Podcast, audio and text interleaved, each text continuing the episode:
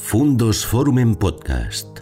Historias y personajes que nos ayudan a comprender el mundo. Madre mía, hacía unos años que no venía por aquí. Esto es una maravilla, ¿no? Ver toda esta gente sentada alrededor de la piedra de los poetas. Qué bonito.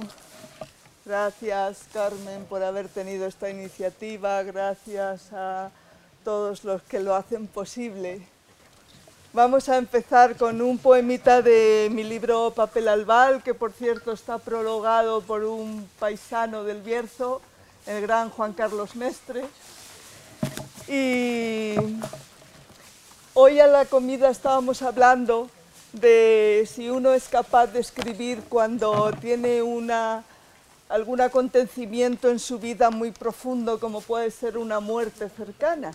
Y yo comenté que solo una vez había conseguido hacerlo eh, y era de un amigo poeta y editor de Barcelona que se suicidó y apareció en la playa y aquella noche estuvimos en contacto, amigos de Barcelona y yo que vivo en Madrid, aunque soy leonesa. Y, bueno, sí, eh, al día siguiente necesité hacer un poema y salió un soneto. Él era José María Pinilla, y tiene al inicio tiene unos versos de él que, que dicen la muerte le esperaba del otro lado de la orilla. Por eso, porque no sé si cruzar la orilla, yo, yo renuncio a la luna. Y el poema se titula Cuando un poeta se va. Murió a lo poeta, suicidando su última estrofa clandestina se fue eligiendo el mar como Alfonsina, cansado del camino y caminando. No supo que el amor está esperando detrás de los cristales de un mañana, y aunque dura de abrirse la ventana, llega siempre si buscas cómo y cuándo. Dejó huérfanos pretéritos escritos y abortó su poemario futurible, húmeda muerte en soledad sin gritos.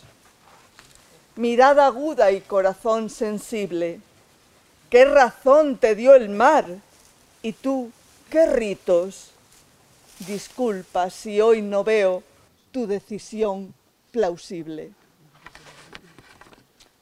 Y ahora leeré otro de este poemario que se titula Ven a mi burdel y que no es tan fiero el león como le pintan, no eh, nos asuste el título, que no, no es tan fiero. simplemente era que había un poema mío de hacía tiempo que se titulaba así y bueno, llegó a ser bastante conocido y entonces bueno, pues el poemario se tenía que titular así. Voy a leeros uno corto que se titula Sirena y dice, te enredabas a mi cuerpo como si hubieras encontrado a tu sirena. Yo dejaba que me amaras y a hurtadillas me iba despojando del pez cintura abajo. El pacto fue cumplido, amor, tan solo falta que trepes a robarme alguna rosa cualquier jueves. Yo ya tengo en mis oídos la canción aquella sobre mi forma de abrir todas las puertas. Tengo abril recuperado porque tú me lo entregaste. Guarda mis colores para pintar el malecón de cualquier puerto.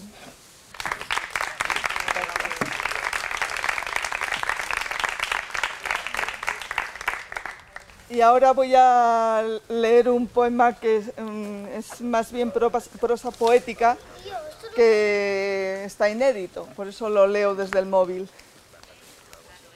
Incluso no tiene título. Recuerdo la tarde en que jugué a ser ciega y encontré un universo de colores invertidos. Se movían por debajo de mi cráneo y pujaban por salir hacia lo cóncavo del párpado. Mi mano, la diestra, había sido ungida con el don de conocerlo todo y era maestra de su hermana a estas alturas de no luz.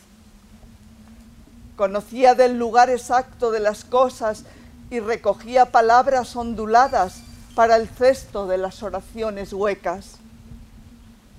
Natural saber que eran azules los sonidos, de seda o lija, pero azules, y su velocidad no era constante. El calor y el frío habitaban zonas muy concretas en el mapa de mi piel y quemaban ambos con la misma intensidad, como polos opuestos que no puedan vivir sin abrazarse. Había actos inútiles y objetos inservibles como espacios vanos. Usar la gamuza de los anteojos se convirtió en un acto absurdo y una manera de despilfarrar el tiempo de aquella nueva dimensión. Y yo estaba, era en todo lo que vive. Y dentro de mí habitaban el pájaro, el rinoceronte, la medusa y el beso que alguien entregaba y recogía a la caída de las hojas. Mi vida era la vida vista desde todas y ninguna parte. Muchísimas gracias.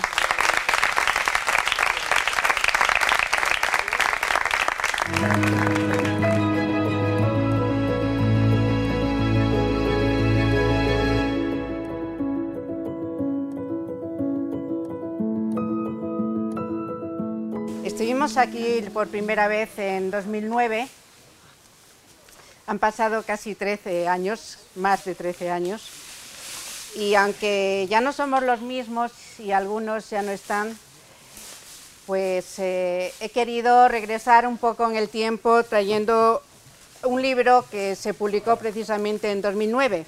En vez de traer mis últimos poemas, eh, he traído los poemas de Lo Indestructible, porque corresponden a aquel año, al, 2000, al 2009.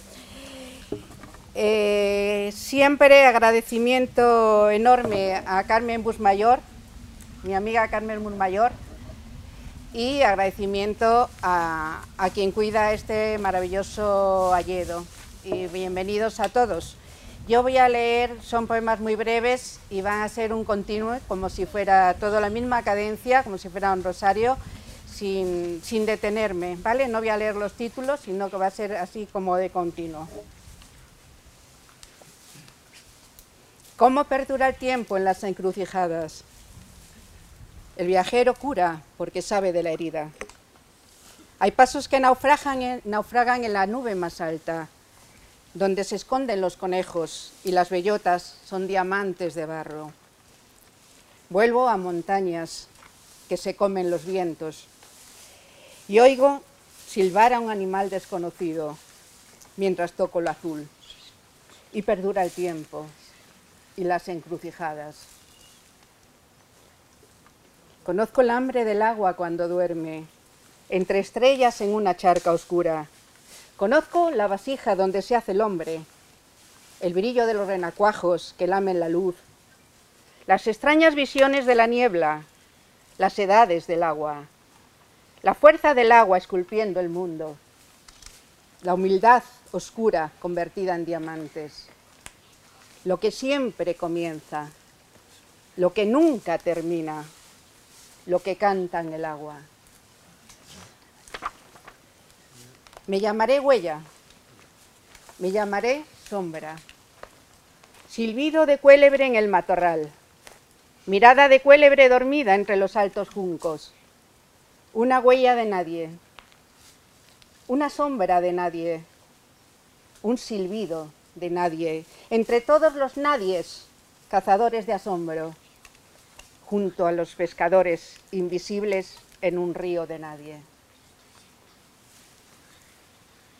Esta luz hiere, roja, enciende lo sagrado, la sangre, el suspiro de lo que siempre falta.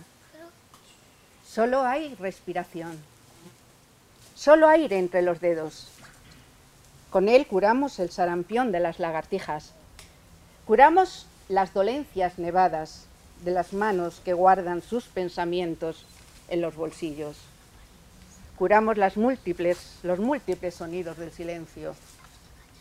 Las puertas quedan abiertas esta noche. Cada lápiz dibujará una estrella.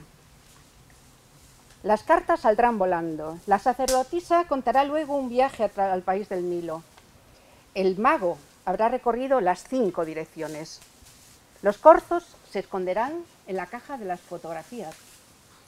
Hay una extraña luz hoy sobre el mundo. Yo alcanzo mis pérdidas, el suspiro de lo que siempre falta. Hablo de luz, en la desmesura del tiempo, pero para llegar aquí tropecé a menudo en piedras oscuras. Y tampoco yo sé si la imaginación o el pensamiento guían el camino. Como una lagartija de jade, yo esperé al sol. Lo más fácil era tomar café en el porche de la Casa Roja y más allá del jardín preguntar al roble si aún era invierno, si volvería la nieve trayendo el espejismo de tus ojos y tus manos ardientes como ramas de fuego, brillantes como mudos de miel. Lo más fácil era sentarse al borde de los tréboles como las lagartijas invocando sortilegios en la danza del mirlo, en la rueda del cuervo, en la presencia de lo invisible y toda la fragilidad del tiempo viajando con las nubes hacia un rincón de la memoria, donde el amor llegó y no fue suficiente. Lo más fácil hacia la tarde, cruzar entre viñedos y subir a la montaña de un dios pagano, ofrecer un precio único y limpiar el alma, lo más difícil al anochecer fue la ceniza de los caballos en mis huesos. Fue la frágil lucidez de mis manos envejeciendo. Fue la primavera muerta para la lagartija de jade que espera el sol. Y por último, la desnuda inocencia, que empieza con un verso de William Blake que se llama Armé mis miedos. Armé mis miedos, pero seguí voraz en la inocencia que habla en mi cuerpo con todos sus sentidos. Papagayos, ruedas, girasoles, topos. Las palabras tienen una luz que enciende el mundo. Nunca dejaré de ser una niña oculta en el reino insurgente de mis células de asombro. Mientras dure la vida en los lagos y los árboles que ascendieron regresen a la tierra. Mientras los gorriones nos vigilen desde la atalaya del invierno, mientras la rebeldía exista como una espada en alto que nos gobierna y que gobierna a los que van conmigo. Mientras dure la vida, la rueda, la huella, el sentido de lo visible y lo invisible, a pesar de los límites y el orden de las horas, aún amanece y todo es aire que cabalga hacia el crepúsculo en corceles azules, hacia el sueño y nuestra desnuda inocencia. Muchas gracias.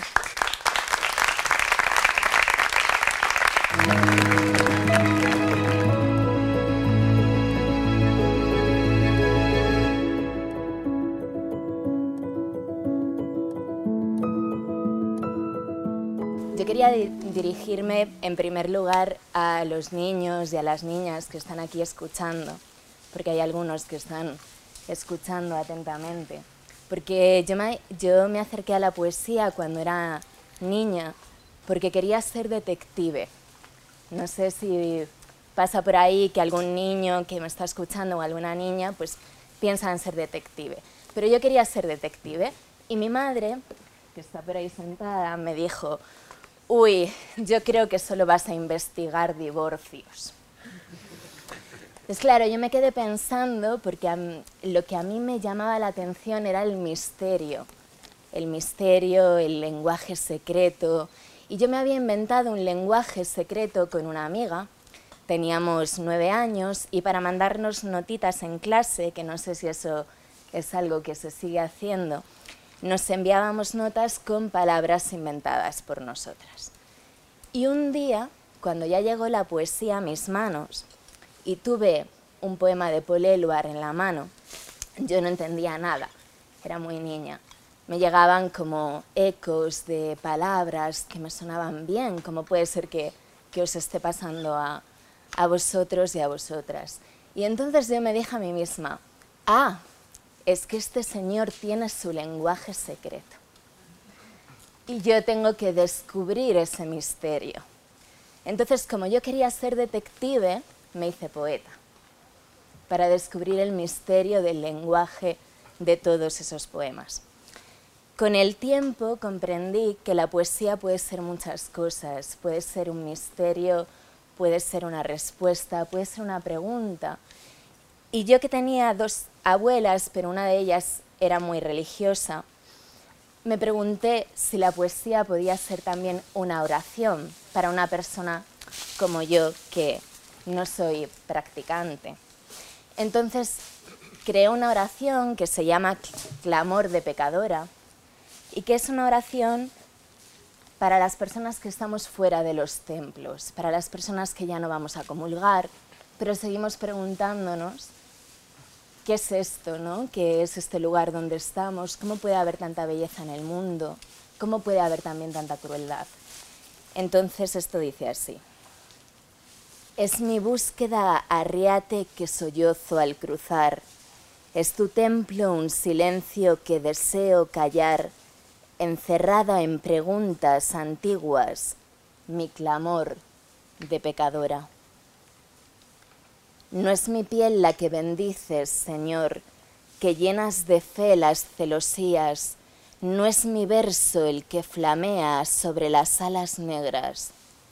No soy yo la que gesta ni la que ama con certeza no lleva mi cabello un velo de lejida, ni son mis manos las que cosen en tu pecho la grímpola. No son mis pies los que lavas, ni mi voz la que lee tu escritura sedienta, con permiso de hombres vigilando tu casa. No soy la que sabe, no soy yo la que nombras, hundir bajo tu ancar tu arcángel, no es mi vientre vasija, ni mi voz tu promesa. Es mi búsqueda un lago desbordado en sus dogmas, es mi pecado una flor sobre el tambor derramándose, tu canción de cuna, Señor, mi clamor de pecadora. Como Jacob he cubierto mis brazos con los restos del cordero que habité, para ser la pastora me disfrazo, quiero beber de tu boca hoy, quiero beber de tu boca hoy, quiero beber de tu boca hoy, soy tu impostora. Lo sabías en aquel momento y lo sabes ahora, no es este olor el que merece tus campos, pero son nuestras ausencias los que van a sembrarlos. Es mi búsqueda, arriate que sollozo al cruzar, es tu templo un silencio que deseo callar, encerrada en preguntas antiguas, mi oración se vacía.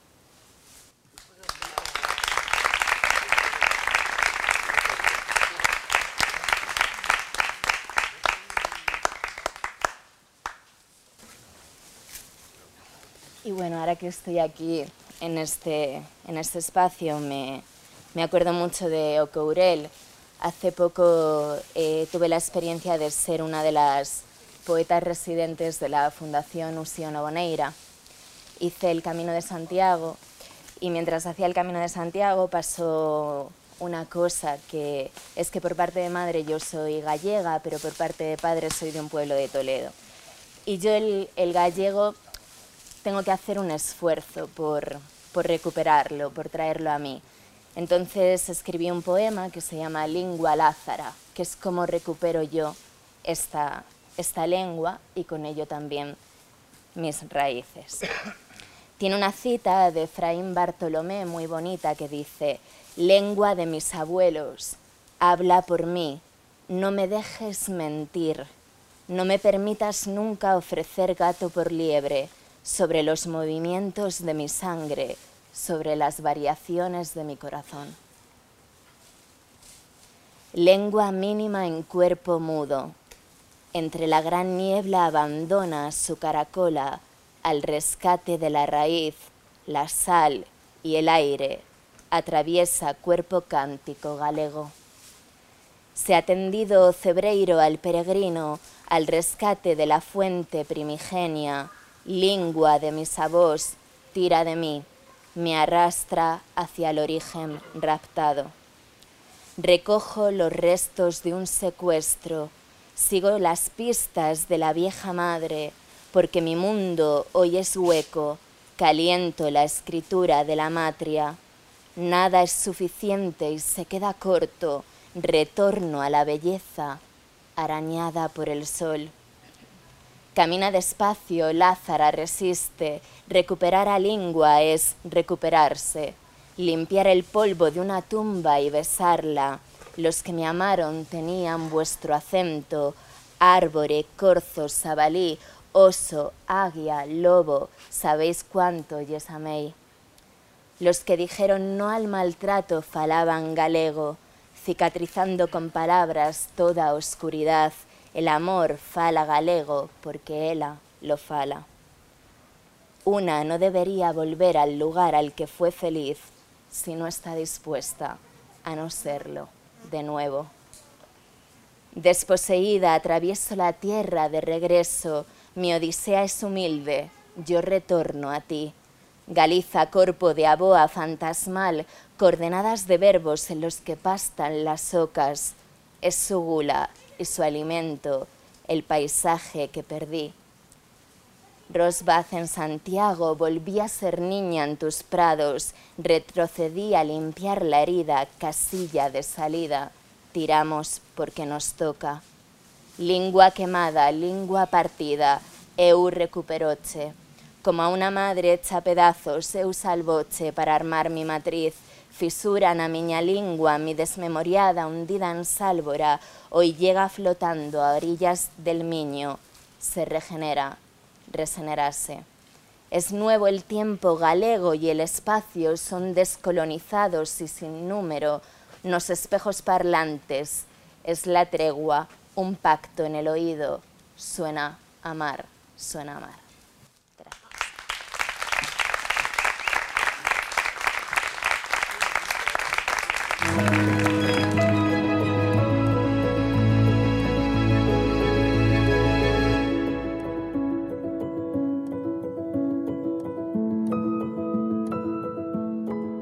Hemos sido cometas que en la noche atraviesan el cielo iluminándolo y dejan tras de sí una breve estela.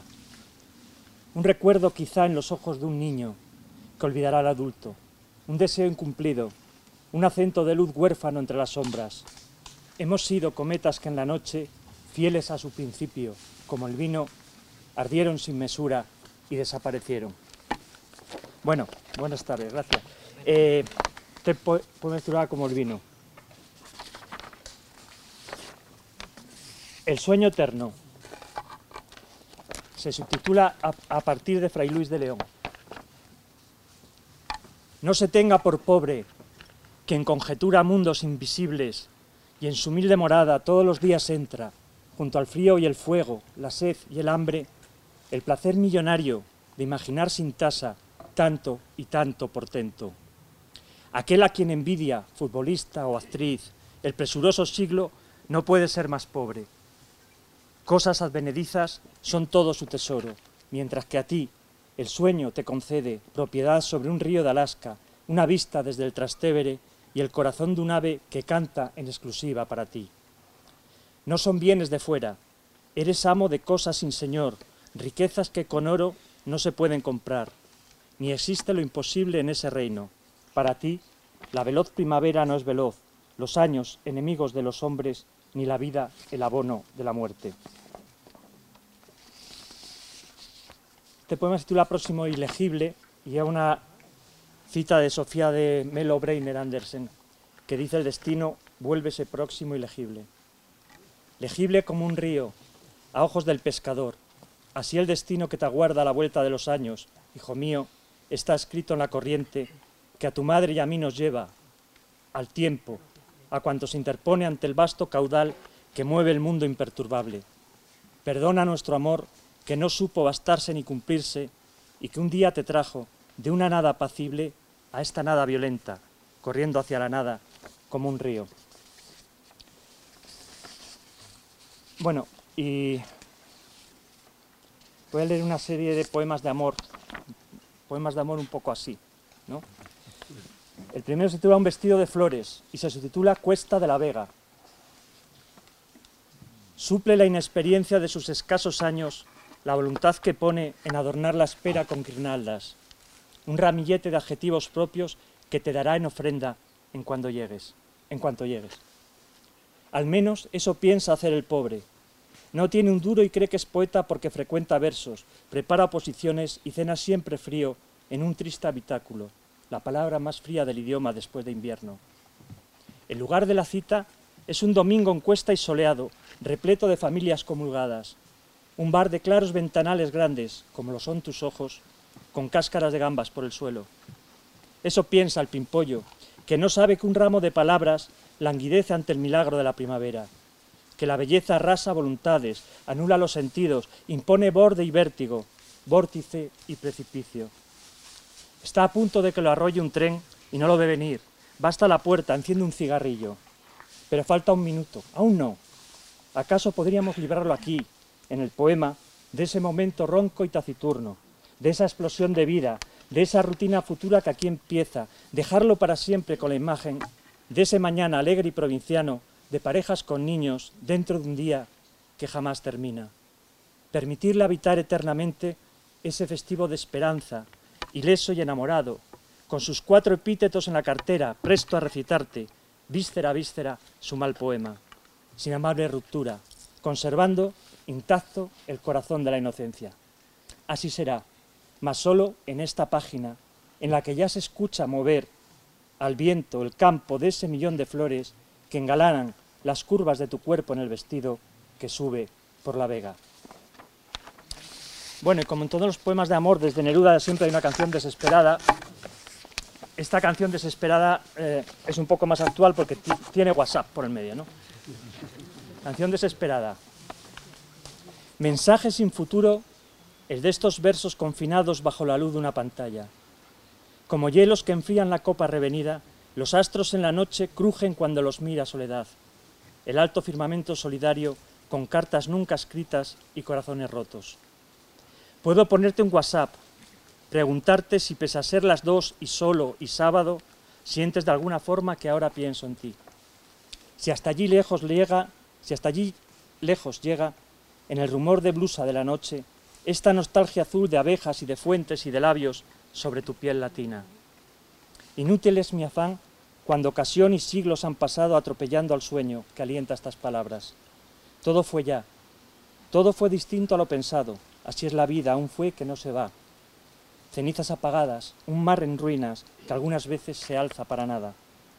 Un tonto empeño, por demás de inútil, pues más allá de los rescoldos, el pasado que existe en la memoria no vuelve a repetirse y ya lo sé. La clara edad repleta de fantasmas, yo soy siempre el lugar de sus apariciones, conlleva aparejada alguna lucidez, la de saber que esos espectros nunca tienen buenos propósitos, pues no resarcimiento o redención sino venganza, busca esta noche de vocaciones retroiluminadas, venganza de cuanto no pudo ser entonces. Bueno, mm, este poema es titula Propósitos Perdidos y creo que esto es Y habla de, de uno de esos amores imposibles que todos hemos tenido quizá en la infancia o en la adolescencia, el mío fue por una presentadora de televisión.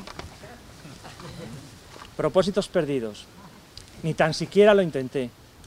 No fui valiente para hacer nada de aquello cuanto el adolescente sueño me proponía. Coger un, un tren, plantarme en los estudios a medianoche, aguardar su salida después del cierre de misión, a la hora justa en que su sonrisa daba paso a la carta de ajuste. Conocerla, charlar y dar dos besos al ángel terrenal que cada madrugada se exponía ante el mundo en la última edición de la segunda, dando las buenas noches. No fui capaz siquiera de intentar. Leí que te casaste en Centro Europa. De ser acaso un príncipe, podría haber tenido una oportunidad.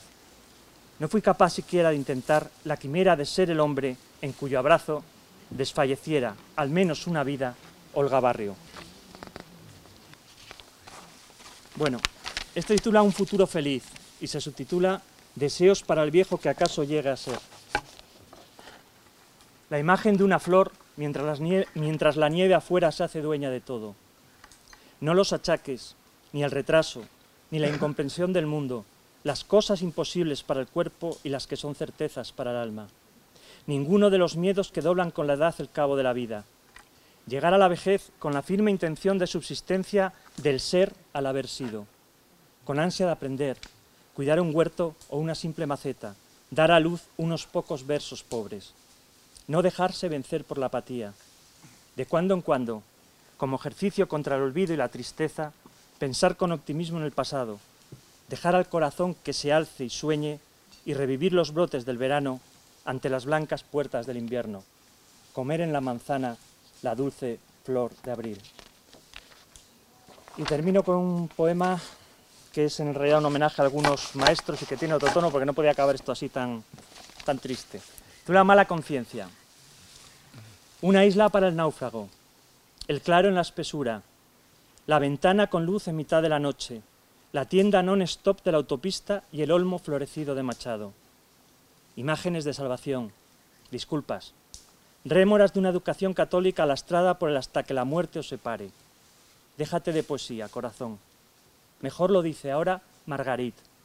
Todos los trenes cruzan, tarde o temprano, un bosque. Y también Miguel Dors. El otoño me ofrece todavía algunas moras.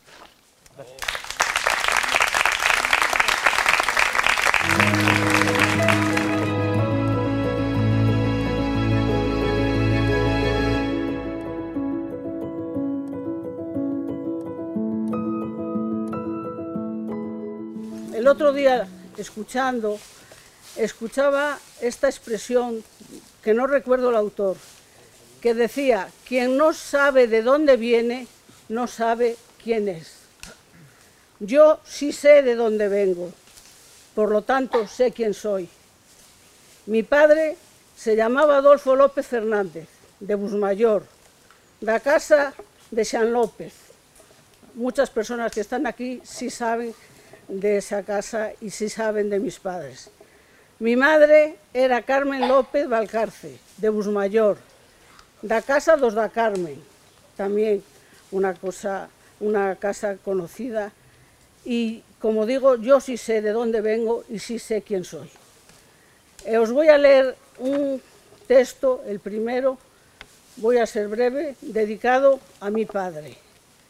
El texto se llama Mi padre no escribía versos.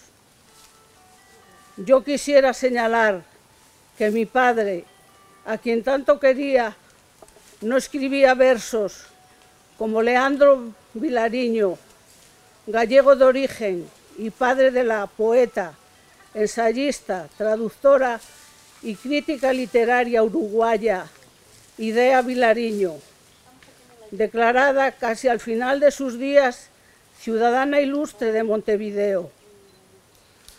Yo quisiera indicar que Leandro, quien puso nombre poéticos, filosóficos o libertarios a sus hijos, Alma, idea, poema, azul y numen pertenecía a una clase media culta, clase que nada tenía que ver con la muy humilde de mi padre, ni con su mediana, aunque provechosa, preparación escolar en Busmayor, pueblo donde nació, lo mismo que sus padres, entre vacas, carros chillones, lareiras y fuentes en abundancia. En Busmayor entonces, incluso mucho después, no había carretera, ni luz eléctrica, ni agua corriente, ni libros en las casas, a no ser los del maestro, y pocos, los cuales generosamente solía prestar lo mismo que si el periódico recibido con retraso siempre. Mi padre, Adolfo López Fernández, el de San López, Nunca tuvo idea de la caza, ni de la pesca, pero sí un gran conocimiento de teitar, cubrir, cubrir las casas ¿no? de paja. Las casas de paja por los pueblos y mucho más tarde de un entregado laboreo minero, porque nosotros de aquí nos fuimos a las minas a Favero, emigramos. ¿eh? Además de una discreta afición por el dominó, unido a un afán lector cuando la vida, ya siendo jubilado, puso a su alcance libros, periódicos o folletos, que de todo leía mi padre. Mi memoria alcanza su pacífica, muy serena imagen, sentado en un firme taburete, confeccionado por Carreto, el carpintero vecino, el cual mi madre solía pintar con frecuencia en el descanso de la escalera, o bien en el bar contiguo, tomando su diaria infusión de manzanilla, mientras con gran interés esparcía sus ojos sobre el papel escrito y le daba la prensa o similar. El taburete vive aún junto con otro hermano, pero ya nadie lo pinta. Yo lo miro con cierto malestar. Me gustaría remozarlo como una o dos manos de lija cubierta con esmalte blanco, el estilo vintage, pero no puedo. Lo considero una profanación. Incluso ahora, cuando tomo, dejo caer estas notas.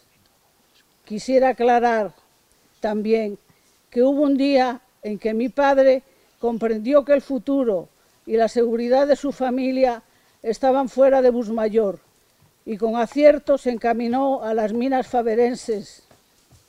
Yo tenía entonces dos escasos traviesos años, sin ninguna fotografía que hablase sobre mí. En realidad, tanto mi infancia como mi adolescencia constituyen una ausencia fotográfica.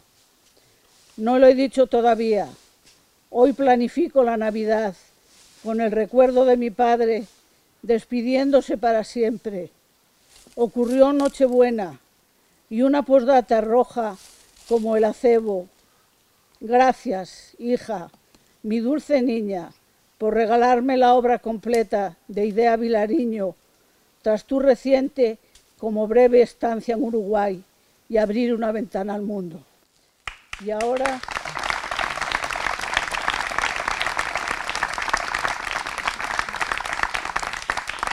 Ese texto se centraba en la figura de mi padre. Lógicamente hay una ausencia aquí que es la figura de mi madre.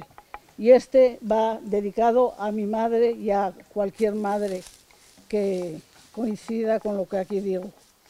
La imagen de una madre no hay que inventarla.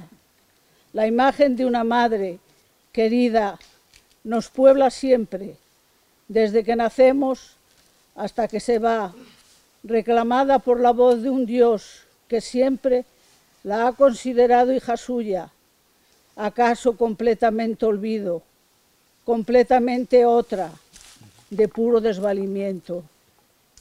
La imagen de una madre que se pierde en una queja silenciosa, tantos años, tantos, querida, aun cuando ya no podamos verla, tazarla, acariciarla, poblarla de besos a barullo, perdura. Nos construye, abre y cierra nuestra vida cotidiana con una llamada de terneza sin distancia, convocadora de luz, palabras de agua calma, fuego rubro con que quemar nuestra tristeza a pilas esa pena que nubla nuestra vida, que nos impide entrar con alegría en la mañana. No obstante, considerar que prolongar su dañado eco era añadir dolor al dolor. La imagen de una madre querida nunca hay que inventarla, creedme. Recurro a este amor indescifrable que me acomete en la sangre. Gracias.